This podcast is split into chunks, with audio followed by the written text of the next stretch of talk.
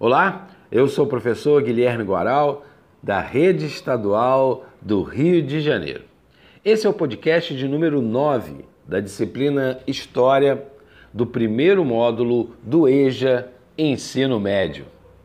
Vamos começar a falar sobre Napoleão Bonaparte decretando bloqueio continental na Europa. É, esse fato tem tudo a ver com a história do Brasil. É mesmo? Como assim? Como vimos antes, né, Napoleão Bonaparte se tornou imperador dos franceses. Depois de todo aquele processo da Revolução, Napoleão se autoproclamou imperador dos franceses. E ele decretou em 1806 o chamado bloqueio continental. Qual era o objetivo de Napoleão? Percebendo que a nação que rivalizava com a França era a Inglaterra, que estava num processo franco de é, da Revolução Industrial, assunto que vamos falar nos próximos podcasts, Napoleão encontrou um jeito de tentar prejudicar os ingleses e, com isso, fortalecer a economia francesa. Ele bloqueou né, a entrada dos navios ingleses no continente europeu. É, mas a Inglaterra faz parte do continente. Sim, faz, mas ela é um conjunto de ilhas fora do espaço das terras contínuas do continente europeu.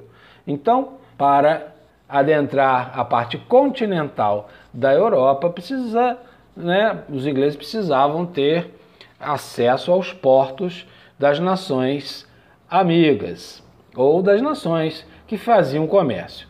E nesse sentido, Portugal ficou num grande dilema, porque historicamente portugueses e ingleses eram parceiros comerciais de longa data.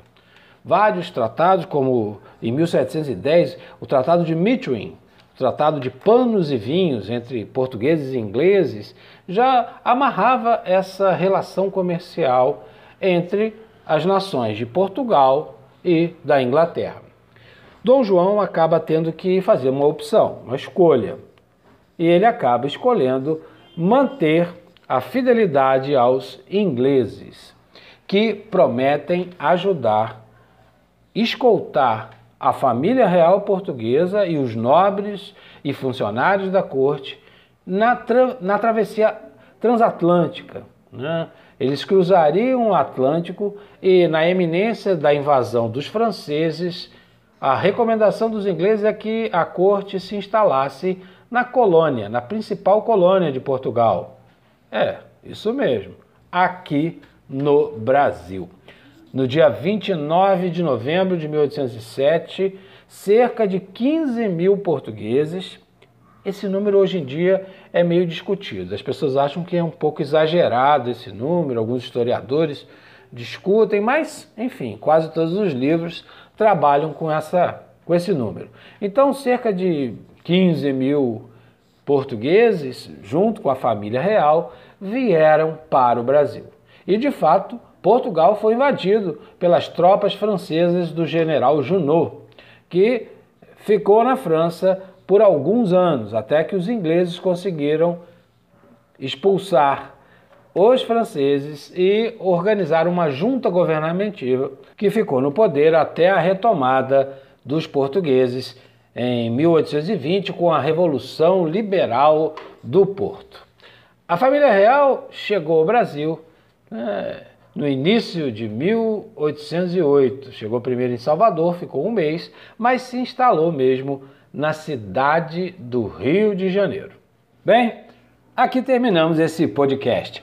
Eu espero que você tenha gostado e se ficaram algumas dúvidas, eu recomendo você consultar o material escrito, rever as videoaulas e procurar a ajuda da sua professora ou do seu professor.